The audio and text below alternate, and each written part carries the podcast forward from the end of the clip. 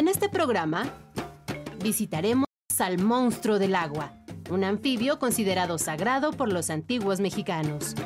Te diremos de qué país es endémica esta especie que asombra a la ciencia por su capacidad de regenerar partes complejas de su cuerpo.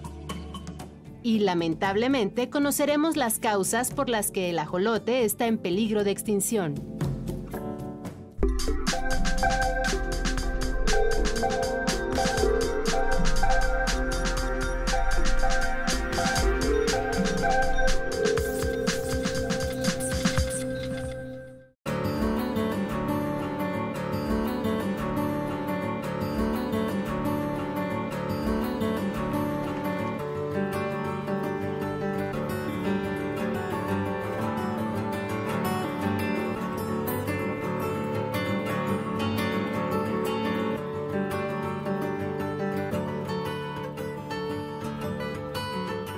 Bienvenidos a Factor Ciencia, soy Lucía Vázquez y es un placer saludarlos en esta ocasión desde Santa María Nativitas, uno de los 14 pueblos originarios de Xochimilco en la Ciudad de México. Estamos en la unidad de manejo para la conservación de la vida silvestre Atlicuilco, la UMA Atlicuilco que desde hace tres años se dedica a la preservación de uno de los anfibios más extraordinarios de todo el planeta, el ajolote. Este programa está dedicado a esta especie nativa de México llena de contrastes. Por un lado nos parece fascinante, pero por otro no hemos sabido conservarlo. Hoy lamentablemente se encuentra en crítico peligro de extinción, pero también es uno de los animales más estudiados por la ciencia. Así que no se diga más, ustedes no se pueden perder esta emisión. Esto es Factor Ciencia, comenzamos.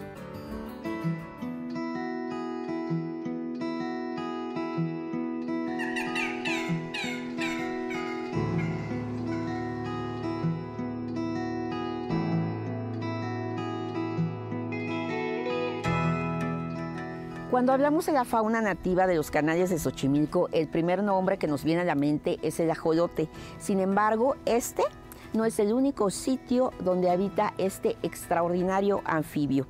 Esta es la entrevista que mi compañero Alejandro García realizó al doctor Luis Zambrano de la Universidad Nacional Autónoma de México, uno de los más grandes investigadores en lo que respecta a Ambistoma mexicanum.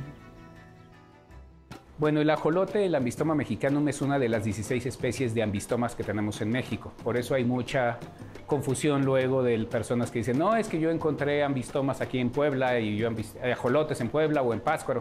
En realidad son especies hermanas, son especies muy parecidas. Entonces el ambistoma mexicanum es una especie que solo se da en el Valle de México. Es probablemente la más famosa porque es la que Alejandro de Humboldt encontró y, este, le encantó. Es la que representa al dios Xolotl en, la leyenda del Quinto Sol.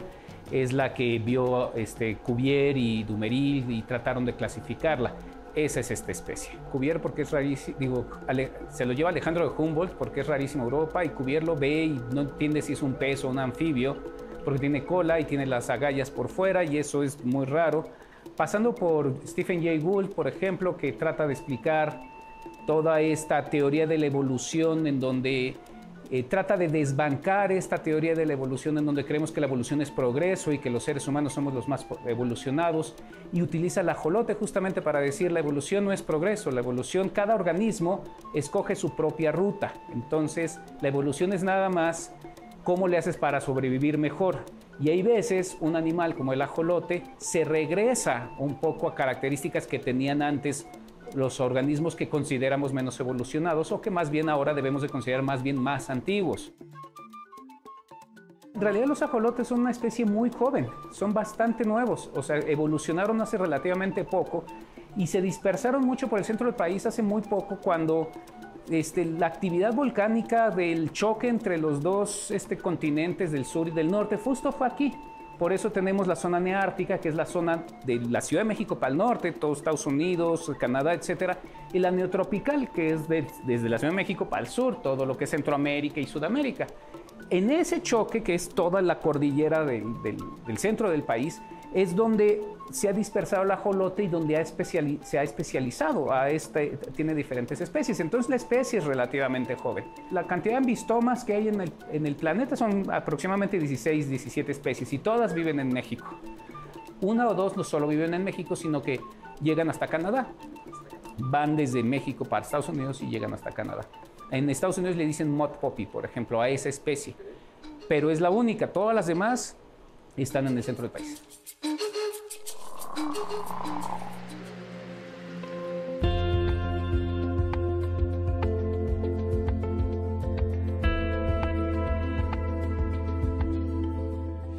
Es una salamandra que regularmente no se transforma en salamandra en su vida adulta. Mantiene su apariencia juvenil larvaria durante toda su vida. Es como si tuviera el secreto de eterna juventud.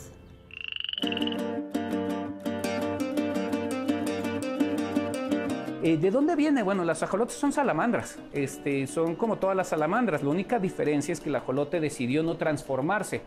La mayoría de los ambistomas son lo que le llamamos neoténicos facultativos. ¿Qué quiere decir esto? Que muchas veces se pueden eh, transformar y reproducirse como adultos como todas las demás salamandras, pero la mayoría de las veces prefieren quedarse como juveniles y reproducirse como juveniles como solo ellos lo pueden hacer. Particularmente el ambistoma mexicanum lo consideramos un este, neoténico obligado. Cuando se transforma el ajolote, sí se puede transformar el ajolote, el ambistoma mexicanum.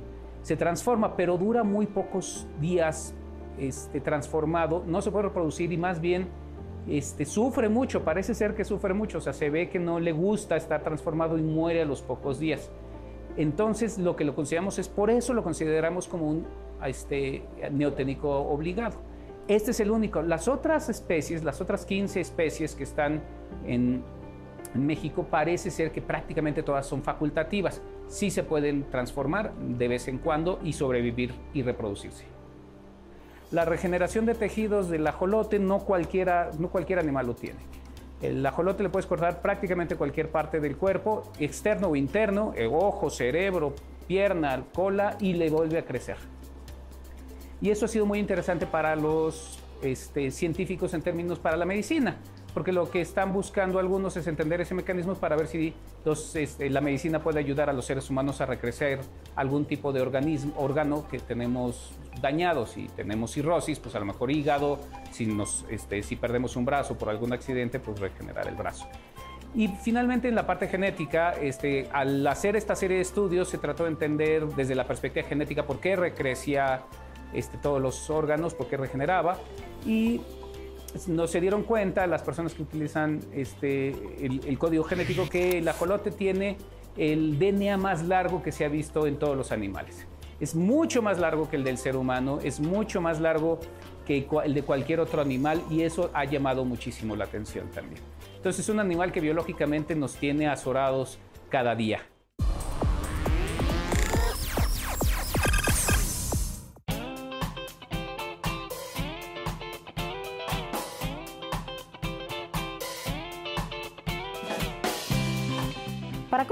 Surge esta UMA y el trabajo que han realizado durante estos tres años, platicamos con Landy Orozco. Ella es titular de este increíble lugar. Nosotros ya por herencia nos hemos dedicado a la producción de plantas ornamentales. Siempre, como estamos ubicados a la orilla del canal, hemos vendido la planta al turista. Nosotros al estar escuchando que los prestadores de servicios les ofrecen a los turistas eh, los ajolotarios, porque hay varios en la zona, de ahí nos interesó. En el 2018 salió autorizado nuestro, nuestro permiso de Semarnat por la Dirección General de Vida Silvestre y a partir de ahí solo nos dedicamos al ambistoma mexicano, al que es del Valle de México. Nosotros somos una UMA intensiva. Las UMAs intensivas podemos hacer diversos trabajos con la especie. Eh, nosotros ahorita solo estamos enfocados a la exhibición que es lo que ofrecemos a los turistas. Por eso es que están distribuidos en estanques y peceras, para que los puedan ver. No liberamos porque los canales están plagados de carpa y tilapia, entonces es como alimentar a esos peces. Entonces no lo hacemos, todo lo conservamos aquí. Yo lo veo prácticamente imposible volverlo a reintroducir a su hábitat natural por esas, por esas razones. Entonces solamente lo vamos a encontrar en cautiverio. Uno de los problemas que está en cautiverio es de que las líneas genéticas se van cerrando y ahí nos enfrentamos a otro tipo de problemas, malformaciones, que su estimado de vida sea más corto. que ya no se reproduzcan, porque también eso sucede. Al tenerlo en cautiverio, pues estamos modificando sus hábitos.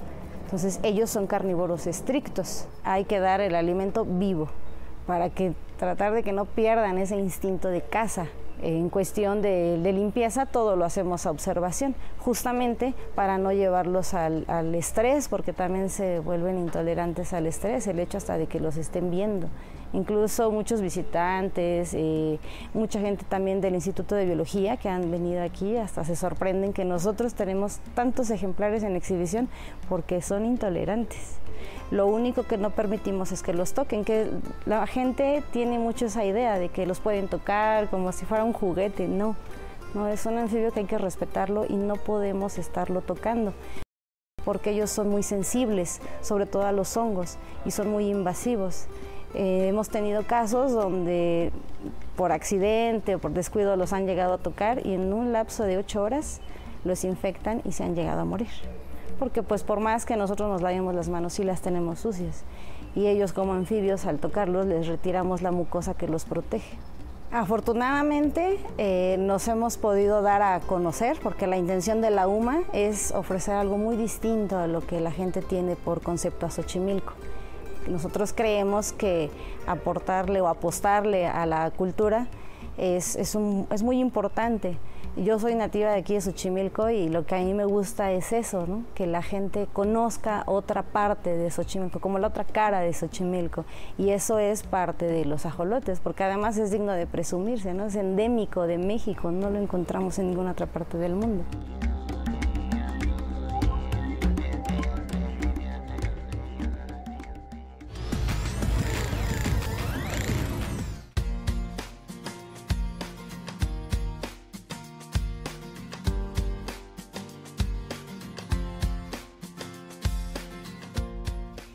Zona, que era un verdadero paraíso para los ajolotes, ahora se ha convertido en su mayor amenaza. Cada vez es más extraño encontrar a uno de estos anfibios en los pocos espacios lacustres que quedan de Xochimilco.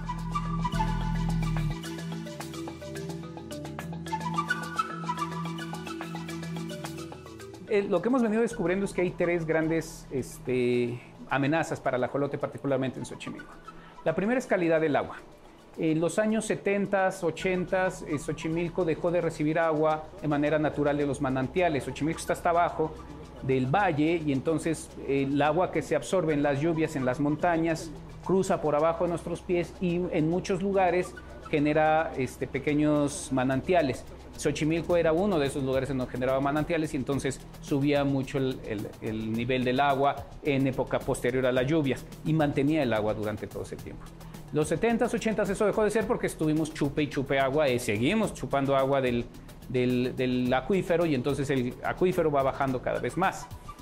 La forma en la que decidimos mantener Xochimilco fue muy ingenieril y es, ah, bueno, pues nosotros desechamos mucha agua como ciudad, la pasamos por la planta de tratamiento de Cerro de la Estrella y mejor que de ahí, en lugar de tirarla al drenaje profundo, la pasemos por Xochimilco. Y entonces Xochimilco se llenó de agua tratada de nuestros propios desechos los ajolotes son muy sensibles a la calidad del agua porque son anfibios y los anfibios respiran por la piel. Y entonces este, es como tener los pulmones expuestos. Eh, pues cualquier cosita eh, te, genera infección y esa infección te puede matar, ¿no? entonces uno de los problemas es la calidad del agua. El segundo problema es la introducción de carpas y tilapias. Hubo un programa muy grande de reproducción de carpas y tilapias y de meter carpas y tilapias porque se asumía que la gente en Xochimilco, en Pátzcuaro, en cualquier tipo de gente que vivía cerca de los lagos no comía proteína, cuando la gente nativa, o sea, la gente oriunda del lugar sabía que había cociles, que había jolotes, que había charales que se podía consumir. Pero pues estas dos especies, particularmente la carpa, el Cyprinus carpio y la tilapia, tilapia nilótica, son muy agresivas. Entonces las introdujeron en la mayoría de los lagos, Xochimilco no fue la excepción, y se comen prácticamente los huevos y los juveniles de los ajolotes. Ese es este, el segundo problema. El tercer problema es la urbanización. Este, a los ajolotes no les gusta mucho em, el estrés, el ruido. Eh, les perturba. De hecho, lo aprendimos cuando teníamos esta pecera, la teníamos allá afuera, y la gente los veía y se, enfermaban mucho los ajolotes, les perturba mucho, por eso los tenemos ya aquí resguardados. Este, poca gente los ve eh, y entonces ya se, van acostumbrando y ya no, ya no se sienten tan estresados. Eh, el estrés de los autos, el estrés de las casas, el estrés y la contaminación que estos generan, eso también les afecta. Y eso ahora es muy peligroso porque Xochimilco está bajo una gran presión de urbanización, tanto de asentamientos legales como de asentamientos irregulares. Entonces, cada día se va constriñendo más este, el, el hábitat del ajolote.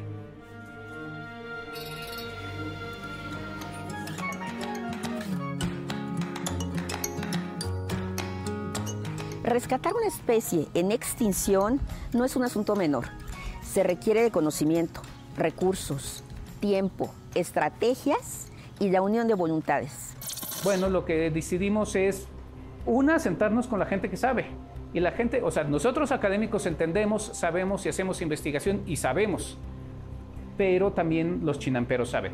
Los chinamperos tienen una tradición de más de, dos, de más de 2.000 años de producción, de más de 2.000 años de entender, de un linaje que ha entendido el ecosistema y que lo ha trabajado y lo había trabajado muy bien hasta hace 50 años. O sea, hasta hace 50 años Xochimilco era un vergel y funcionaba muy bien y nos proveía de comida.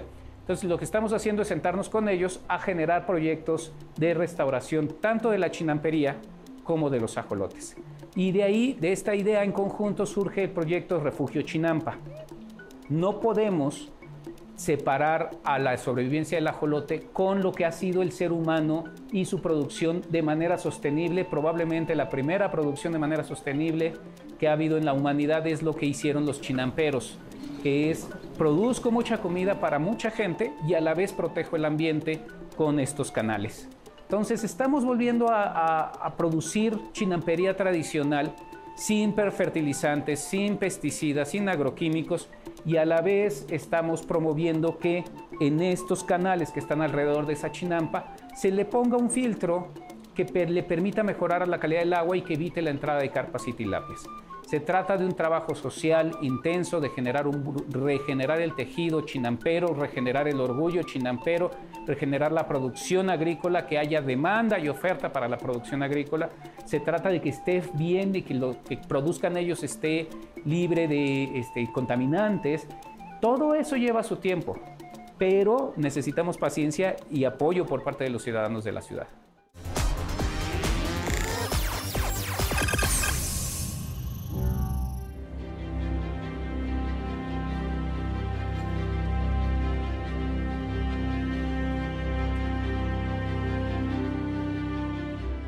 Leonardo Monzoy es el autor de este mural dedicado al axolotl, monstruo del agua, animal sagrado de los antiguos mexicanos, considerado la reencarnación del hermano gemelo de Quetzalcoatl.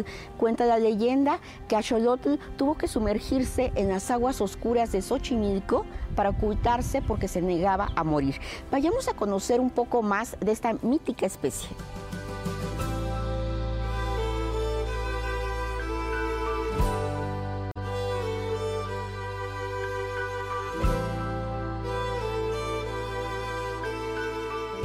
En la laguna de Achichica, en el estado de Puebla, lucha por sobrevivir la única especie de ambistoma que habita aguas salobres.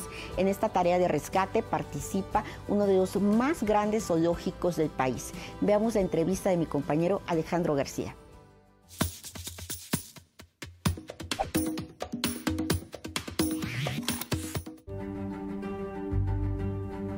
Es una maravilla natural, única en el mundo se formó hace más de 20 mil millones de años por una explosión volcánica.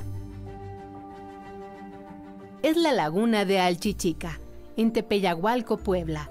Está rodeada de volcanes y a su alrededor predomina la vegetación desértica como yucas, nopales, chollas, magueyes, encinos y matorrales espinosos. De acuerdo con la temporada del año y el nivel del agua que es de entre 80 y 200 metros, sus tonalidades cambian y pueden ser azules o verdes. Su diámetro es de 2 kilómetros y el agua es muy fría y salada. Una de sus principales características, lo que la hace diferente, son los estromatolitos. Eh, bueno, si nosotros vemos ahora el panorama del Chichica, podemos ver los estromatolitos expuestos en la orilla, estas rocas de color blanco, que en algún momento fueron seres vivos. Eh, esto los podemos ver por culpa de la disminución en el, nivel de la laguna. Esta disminución se calcula más o menos en 5 o 6 metros aproximadamente. Eh, los estromatolitos que están dentro del agua pues aún están vivos, pero si la desecación continúa, pues obviamente van a morir junto con los ajolotes que, habitan en la laguna. Y además los estromatolitos pues son fósiles vivientes porque son seres que llevan en la Tierra desde los inicios del, del origen de la vida. Entre su fauna, que es muy escasa, se encuentran el charal poblana alchichica, algunos crustáceos pequeños y el ajolote de alchichica. Eh, bueno, en, la laguna Chichica solo hay dos vertebrados, que es el ajolote y el charal, ambos en peligro crítico de extinción porque ambos son microendémicos. Hay una gran cantidad de invertebrados, crustáceos y, demás que son también endémicos eh, y pues sirven de alimento para ambos. Eh, algunos insectos acuáticos y pues algunas aves llegan a, pasar por ahí pero no son permanentes. Entonces el ajolote en Chichica es el, eh, el tope de la cadena alimenticia, es un depredador tope no tiene depredadores. Eh, parece que la población se controla tanto por la disponibilidad de alimento como por los parásitos, que son la única enfermedad así persistente que hemos visto eh, sobre ellos. Pues es prácticamente el único que vive en, agua salada. En general, eh, las salamandras del género Ambistoma les gusta vivir en zonas altas, zonas frías, prefieren temperaturas por debajo de los 18 grados centígrados. En Achichica hemos medido 13 como mínima eh, y máxima de 18 en, en, las zonas donde están los animales. En la superficie puede llegar a calentarse más, pero ellos ya no se encuentran ahí. Eh, el ajolote del chichique está adaptado a vivir en una salinidad bastante alta. Se considera agua salobre porque no llega a los mismos niveles de salinidad del mar, pero es un agua con un contenido de minerales muy interesante porque tiene iones de flúor, iones de cloro, cloruro, yodo, sodio, potasio, eh, incluso litio, bromo, que no encontramos normalmente en los hábitats de otras especies. Eh, entonces esto hace que el agua sea muy muy especial, un hábitat que incluso pues no es eh, apto para la mayoría de los anfibios. Esta especie está adaptada muy específicamente para esto e incluso el agua pues llega a lastimar la piel de nosotros como, como personas y nuestra piel es bastante más gruesa que la de los anfibios, entonces ellos están perfectamente adaptados. Y otra característica importante para ellos es que también están adaptados a, condiciones de muy bajo oxígeno. Entonces son capaces de respirar solamente eh, oxígeno del agua y en concentraciones de alrededor del 50%, eh, 50, 54 que es lo que hemos medido a, a 30 metros donde los, los hemos encontrado. El ajolote de Alchichica es un anfibio endémico, es decir, que no se encuentra en otro lugar. Lamentablemente está en peligro de extinción. Por esta razón se realiza una investigación para rescatarlo. Llevamos cinco años trabajando eh, con el, el, ajolote del Chichica. Este proyecto empezó con un financiamiento de la Sociedad Zoológica de Londres a partir de un programa que ellos tienen que se llama Edge of Existence, que pues la traducción literal es en el borde de la existencia. Este programa está enfocado en proteger y hacer investigación sobre especies que no solo están en peligro de extinción, sino que tienen características evolutivas especiales. Eh, entonces, filogenéticamente son especies que están lejanas a otras especies y son especies muy particulares. Entonces, en, en 2015, que fue cuando, 2014 de hecho fue cuando, cuando empezamos a, a buscar estos fondos, eh, el ajolote alchichica era el número 7 del top de los anfibios Edge para la Sociedad Zoológica de Londres.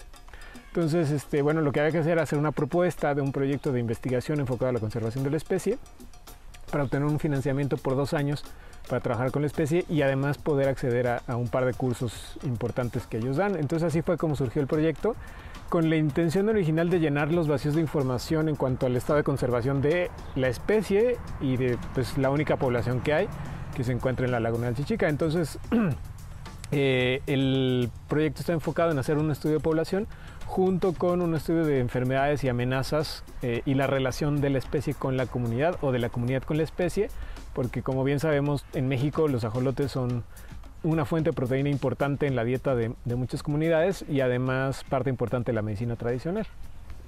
Bueno, el, programa que nosotros tenemos tiene dos componentes, el componente in situ, que es todo el trabajo de campo, y el componente, componente ex situ. Al ser el ajolote del chichica una especie que tiene una distribución restringida al grado de ser microendémico de un solo lago, es una especie que además está en peligro crítico de extinción porque cualquier cosa que pase en la laguna pues acaba con, con todos los individuos de esta especie. Entonces, eh, para los anfibios se utiliza esta estrategia de crear colonias de aseguramiento, que tú los sacas, los llevas a, a un sitio donde los tienes bajo cuidado humano y ahí los reproduces con el fin de tener, eh, digamos, una colonia de respaldo en caso que algo pase en su hábitat y a la vez eso nos permite entender muchos aspectos sobre su biología que es imposible observar a 30 metros de profundidad en, en Achichica. Entonces ese es el objetivo, pero a la vez nosotros estamos haciendo un monitoreo anual para ver, eh, no tenemos un número de individuos que existen en la laguna, no sabemos cuántos hay, pero sí sabemos más o menos la abundancia y nos, nos basamos en la tasa de captura eh, durante nuestros monitoreos para ver más o menos cómo se mantienen los números y en ese aspecto pues la verdad es que la población afortunadamente se ha mantenido estable a pesar de las disminuciones en, el nivel de la laguna y la contaminación porque pues es un sitio que está a paso de carretera, a pie de carretera y la gente va ahí, tira toda la basura que se le ocurre y pues los buzos te pueden comentar que hay sillones, automóviles sumergidos en la laguna.